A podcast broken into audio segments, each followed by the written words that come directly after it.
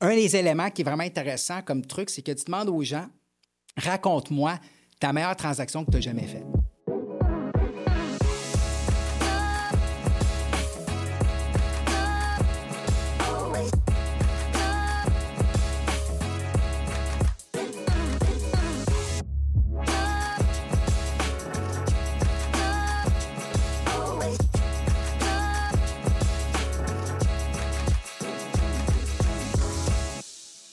Bonjour tout le monde, ici Hugo Labrec, votre animateur du podcast Outside the Box Culture financière.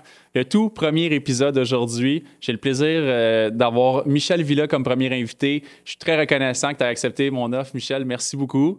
Oh, quel honneur! Premier invité à ton balado. Toutes mes félicitations. Merci beaucoup pour ta confiance. Ben, ça me fait vraiment plaisir.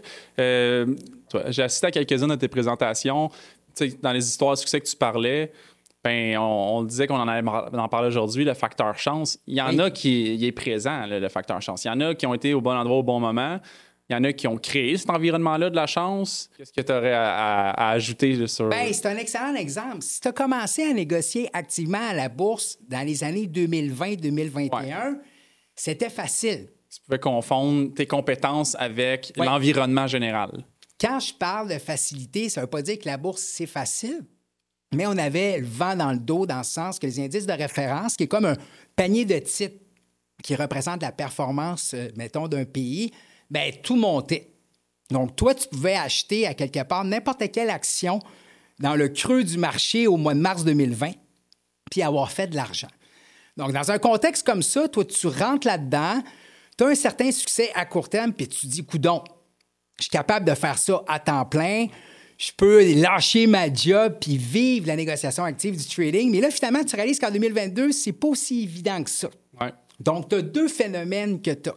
C'est que quand tu commences dans un nouveau domaine, ton niveau de confiance est très élevé, mais ton niveau de compétence, il est très bas.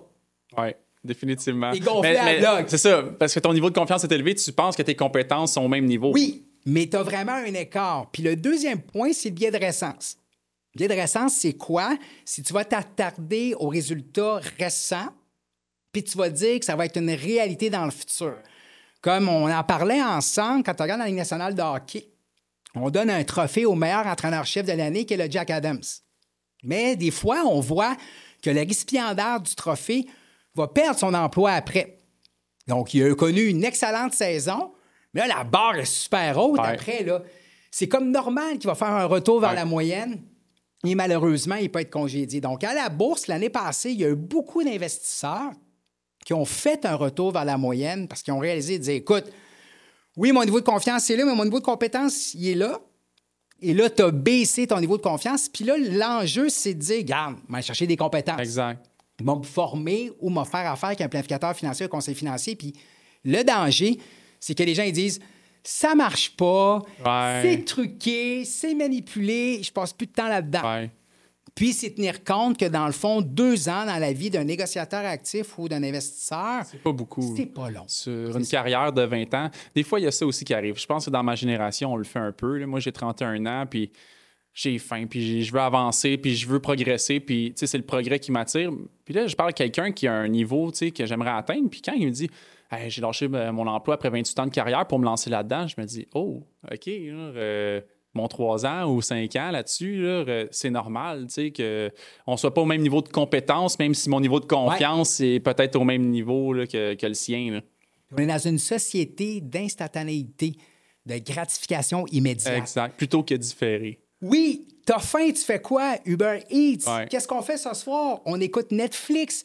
Tout est à portée de main. Donc, tu arrives ces réseaux sociaux où tu entends parler qu'il y a des rendements incroyables à la bourse. Puis tu regardes ton voisin et tu dis Écoute, pas plus intelligent que moi, lui. Je suis capable de faire ça. Puis à la bourse, tu n'as pas de barrière à l'entrée. Ça te prend un compte de courtage qui est facile à ouvrir, un accès Internet, puis tu as deux, dans le fond, euh, euh, pas, euh, pas épisode à faire, mais tu as deux tâches à faire. Tu achètes puis tu vends. Donc, ça a l'air relativement simple, mais c'est la constante. La constance au fil du temps. Puis dans notre société, on met beaucoup l'accent sur l'intensité. Ah, j'ai fait un marathon. Ah, j'ai écrit un livre.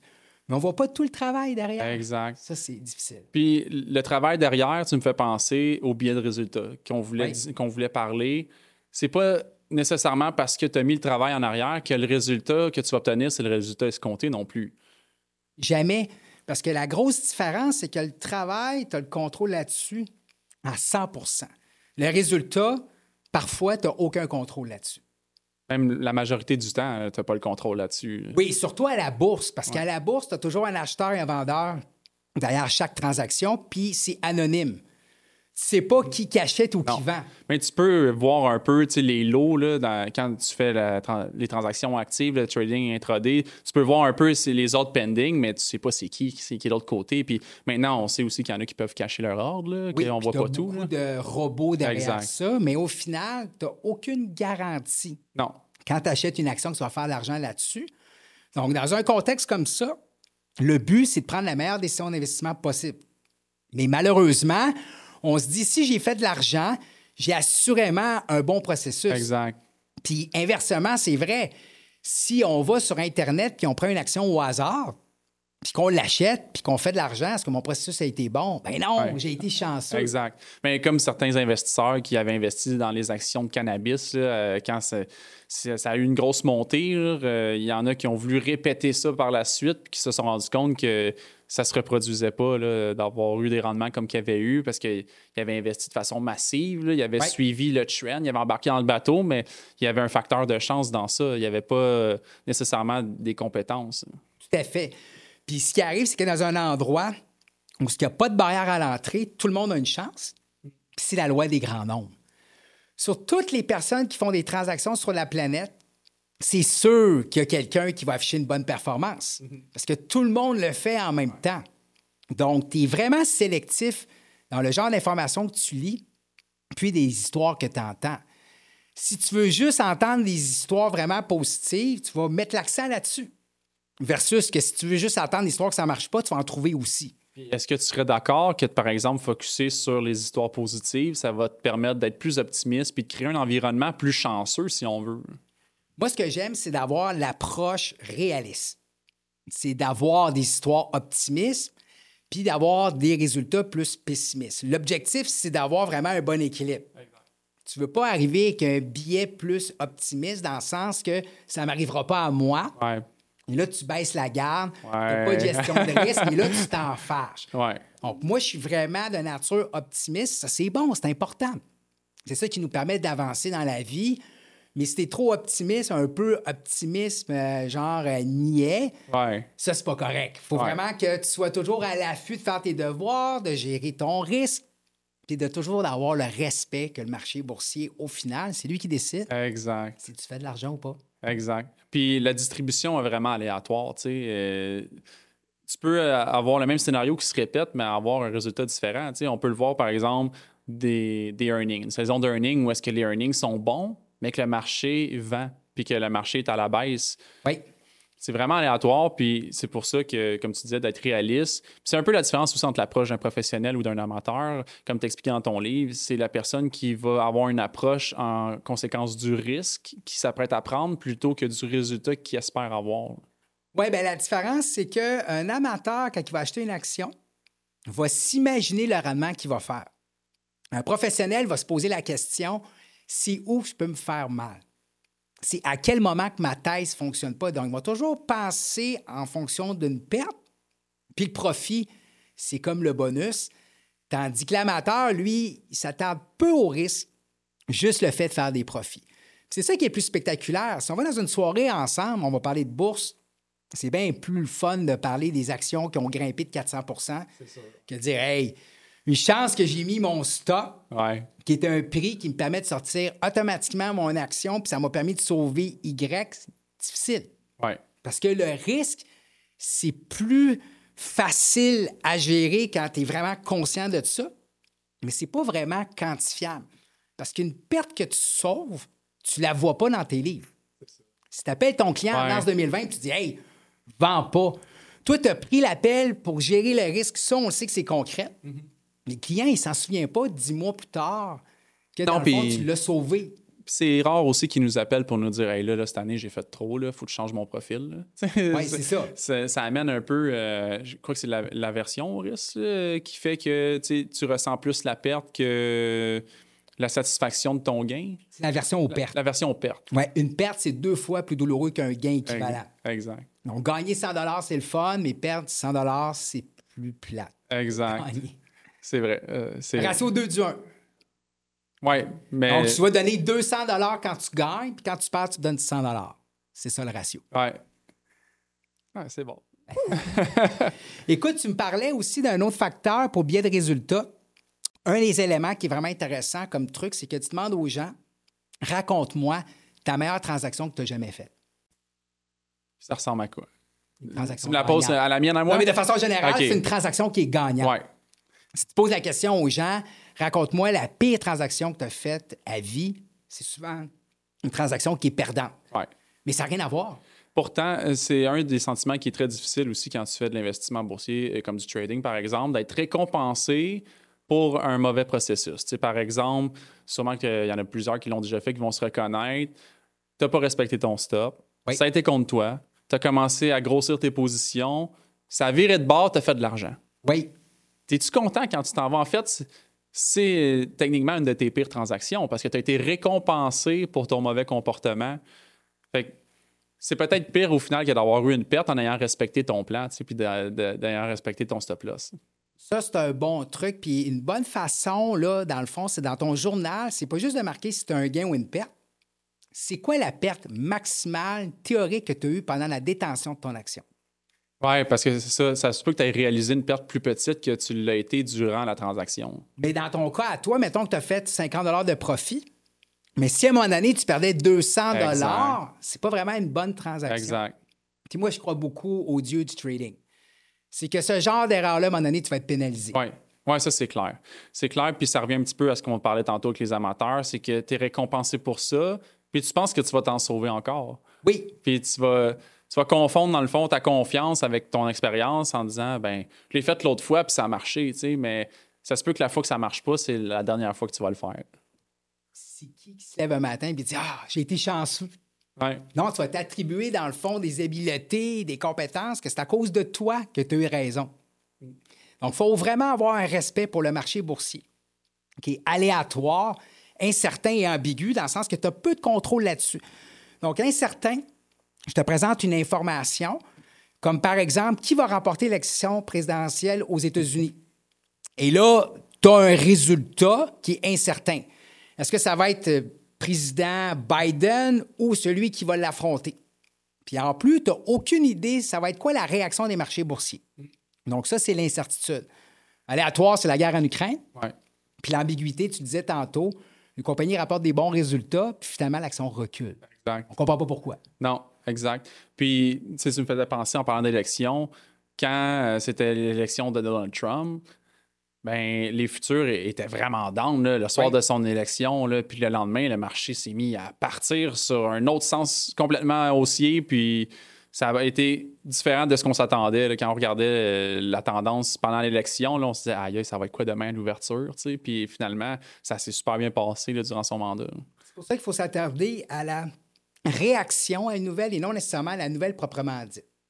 Donc, comment que le marché réagit à une nouvelle, ça, c'est beaucoup plus important que qu'est-ce que tu en penses. Oui, définitivement. Tu sais, quand tu parles de la nuit de l'élection électorale en novembre 2016 de mémoire, quand tu parles des futurs, dans le fond, les futurs, c'est un mécanisme qui permet, dans le fond, de négocier le S&P 500 24 heures sur 24. Avant l'ouverture. Première réaction à la baisse, c'est normal parce que tout le monde disait que Donald Trump, ça serait la fin du monde au niveau de la présidence aux États-Unis. Mais d'un point de vue économique, peut-être des bonnes choses. Mais on l'a vu le lendemain. Donc, quand tu as un marché boursier qui rebondit de 5% et tu te lèves le lendemain et que le marché rouvre à la hausse, tu dois respecter ça puis dire Oh, c'est quoi le message derrière ça? Exact. Là, tu réalises que c'est peut-être positif. Oui. Puis tu peux en devenir spécialiste éventuellement. Tu sais, si tu si tu t'offres assez longtemps puis tu respectes le dieu du marché, comme tu dis, là, tu peux finir par développer des compétences nichées dans, un, dans une certaine approche ou dans une certaine stratégie. On a parlé un petit peu tantôt en s'en venant aussi de différentes stratégies, différents time frames, puis il n'y en a pas une qui fonctionne. Donc peut-être que c'est ce que tu voulais dire par le généraliste quand tu disais qu'il y a plusieurs méthodes qui fonctionnent, puis pas une en particulier. Plusieurs méthodes, mais aussi beaucoup de champs d'intérêt différents par rapport à ton individualité. comment que tu es comme individu, ça peut être le cumul de tes connaissances à travers un paquet de domaines. C'est ça qui fait ton unicité. Donc, la question, c'est pas dans le fond d'être le meilleur, c'est d'être unique en ton genre, d'avoir ta couleur, puis de dire, moi, Hugo Labrec, aujourd'hui, je fais un, balado, c'est différent. Je veux pas faire ce qui est déjà fait ailleurs. Donc, ça, c'est ton unicité. Est-ce que tu vas être le meilleur balado au monde? Peut-être pas. Non. Parce que tu n'as pas le contrôle là-dessus. Exact. Mais tu as le contrôle sur la manière que tu offres ton contenu. Sur le, le process, puis le travail qui va avoir été fait. Puis c'est un peu là-dessus aussi que je crois que si on se concentre sur le process, ben on, on évite, dans le fond, des déceptions ou des petits dents d'émotions. J'en avais écouté un, justement, un podcast avec euh, Américain où est-ce qu'il disait euh, si, dans le fond, ton objectif que tu vas atteindre, c'est 100, mais c'est sûr que tu gardes plus de marge de manœuvre pour avoir des dents. Mais tu sais, si tu as des objectifs plus réalistes, puis tu te concentres sur le processus puis le progrès, ben tu réduis, dans le fond, tes dents, parce que tu te satisfais peut-être plus facilement, en visant pas la perfection. Oui, puis les objectifs, dans le fond, il faut que ça soit spécifique, mesurable, atteignable et réaliste. Donc, de dire, mettons, moi, je veux faire X dollars, c'est pas nécessairement réaliste parce que tu n'as pas le contrôle là-dessus. Mm. Donc, tu vas te donner des points de processus. Puis, ce qui est beau là-dedans, c'est que si ton processus est bon, ton résultat va être la conséquence positive. C'est dur, ça. Oui. C'est vraiment dur. Parce que le prix est loin. oui. Mais le fait d'avoir des objectifs précis, comme tu disais, puis qui sont réalisables ou réalistes, bien, c'est sûr que ça gère aussi tes attentes par défaut. J'ai fait ma propre planif à moi aussi dans les dernières semaines. J'ai réalisé que mes objectifs étaient peut-être atteignables plus tard que ce que je pensais, mais ça m'a permis de réajuster mon tir puis de gérer mes attentes en n'étant pas déçu, par exemple, dans 10 ans, de ne pas avoir atteint le niveau qu'en réalité, ça prend 25 ans à atteindre. Fait que le processus est très important. Puis, comme tu disais, le résultat est aléatoire. Puis, tu sais, dans le fond, ça, c'est quelque chose qui est dynamique à travers le temps. Ce n'est pas quelque chose qui est statique. Je fais un plan financier ou je fais une revue une fois par année de mes objectifs. Tu évolues comme individu, tes valeurs changent, ce que tu vis aussi. Donc, c'est bon de faire des mises à jour. Tu sais, ta voiture, tu l'amènes combien de fois par année au garage? Ben moi, vu que c'est un auto usagé un peu plus souvent que la moyenne, là, mais euh, disons, je dirais un, deux, trois fois de, réparation euh, nécessaire. Écoute, j'avais déjà lu une étude que les gens passaient plus de temps au garage que chez le médecin. Oui, ça ferait du sens. Dans mon cas, à moi, ça ferait du sens. Ouais. Donc, si tu as besoin d'une mise au point pour ta voiture, ben fais-les pour tes finances. Ouais. Fais-les pour ta santé, mais fais-les aussi pour ta santé mentale. Fais-les pour n'importe quoi, dans le fond. Ce qui arrive, on est tellement dans un feu roulant quotidien que des fois, on ne prend pas le temps de s'arrêter puis de réfléchir. Qu'est-ce que je veux dans la vie? Je suis à la bonne place? Je suis sur mon X? Comment vont mes finances, mon couple, euh, ma relation, équilibre travail? C'est important de faire le point. Être sur son X, ça, c'est quelque chose qui m'a accroché. Dans les dernières années, j'ai entendu un peu plus parler là-dessus, puis ça me rejoint. Moi, je me suis senti un peu plus sur mon X cette année, puis je m'amuse beaucoup plus. Est-ce que toi, tu, le fais, de, faire le bilan d'une façon régulière, annuelle ou euh, ben biannuelle? Avec ma conjointe Nadine, on fait le Vision Board, qui est l'activité de tableau de visualisation en début d'année. On se fixe des objectifs. Finalement, tu le colles au mur. Donc, elle a fait plus le tableau au mur, mais moi, je le mets dans un journal. Puis évidemment, je me donne cinq objectifs. Un sportif, un sur le plan euh, professionnel, un plus familial. Puis, tout dépendamment des années, des fois, ça va être euh, la formation continue ou de faire un voyage, mais ça va ressembler par rapport à vraiment avoir comme un portefeuille diversifié, mais au niveau d'objectifs à atteindre. Donc, je ne veux pas être juste, mettons, comme dans la formation boursière, je ne veux pas juste être dans la formation continue. J'essaie d'avoir, dans le fond, un portefeuille équilibré de tâches. Comme ça, s'il y a quelque chose qui va moins bien dans mon portefeuille, le, reste, il est là pour balancer. Donc là, c'est vraiment un principe de gestion de portefeuille qui est amené dans ma gestion de vie quotidienne. Je pense que c'est ce qui m'a qui m'a fait un, pont que j'ai connecté avec toi au départ. J'analyse beaucoup aussi ma gestion comme un portefeuille. équilibré, diversifié, ça me rejoint. Puis j'espère que ça va vous, ça va vous aider vous aussi. si vous rewind et réécoutez ce que Michel vient de dire, puis je pense qu'il y, a du gros golden nugget là-dedans.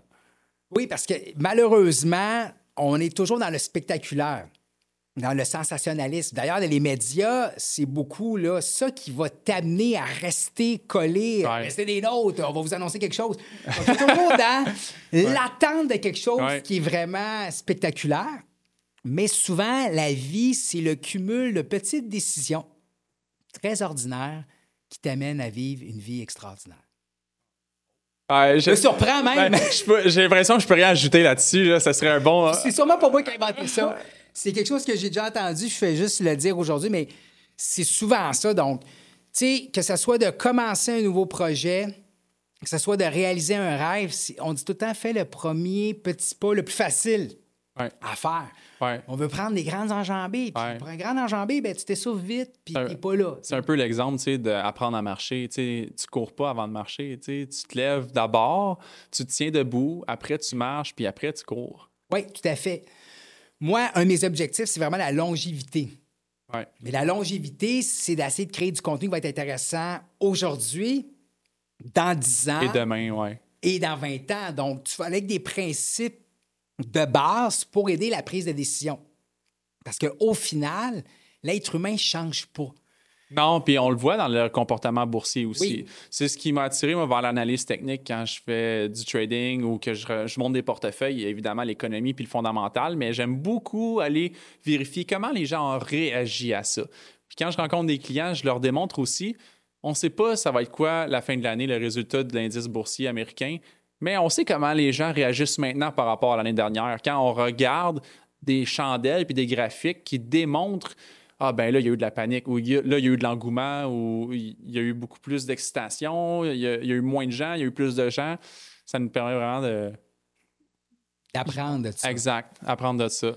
Il y a un excellent blogueur financier du nom de Morgan Hazel qui, lui, il dit que l'histoire, c'est l'étude des surprises passées. Même si le passé n'est pas garant du futur, le comportement se répète un petit peu quand même. là. Au niveau des surprises, au niveau des extrêmes. Tu sais, on dit tout le temps dans un couple, c'est pas quand ça va bien que tu es capable de dire est-ce que le couple est, solide. ou pas. C'est dans des moments difficiles. Puis c'est dans la même chose dans le domaine du sport ou dans ton entreprise. C'est quand que les moments sont difficiles qu'on voit vraiment la vraie couleur ou la vraie nature. Donc, quand tu regardes le marché boursier qui, de 2009 jusqu'à tout récemment, mettons en 2021, ne faisait que monter, avec certains épisodes de baisse, mais c'était plus facile de garder le cap Exact. que, mettons, 2022 ou 2023, où là, on est plus de côté, Ouais. c'est-à-dire on se promène entre deux bandes, puis là, il y a beaucoup d'incertitudes.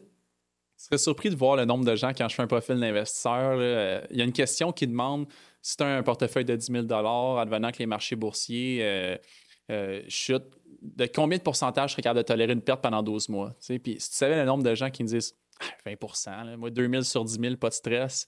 Mais quand les marchés tombent de 20 là, ouais, c'est parce que là, ça a descendu de 10, là, si tu t'en parles. C'est quoi qui se passe? Là, là? Fait que, Ben, c'est qu'il y a deux, ben, il y a deux phénomènes. Il y a un phénomène, c'est que quand on parle comment tu vas vivre avec une baisse de 20% c'est pas une baisse qui est tangible. non, c'est une baisse de valeur. C'est ça, c'est une baisse de valeur, mais c'est théorique. Mais quand ça se produit, parce qu'il y a souvent une raison derrière pourquoi ça baisse. Ouais. Donc là, c'est dur parce que là, on parle de récession, Ouais. d'inflation, de guerre en Ukraine. Puis l'autre élément aussi, encore une fois, c'est pas statique.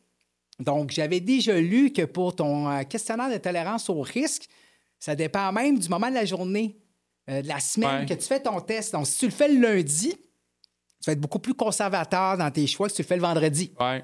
D'ailleurs, le vendredi, c'est la journée aux États-Unis où il y a le plus de vols de banque.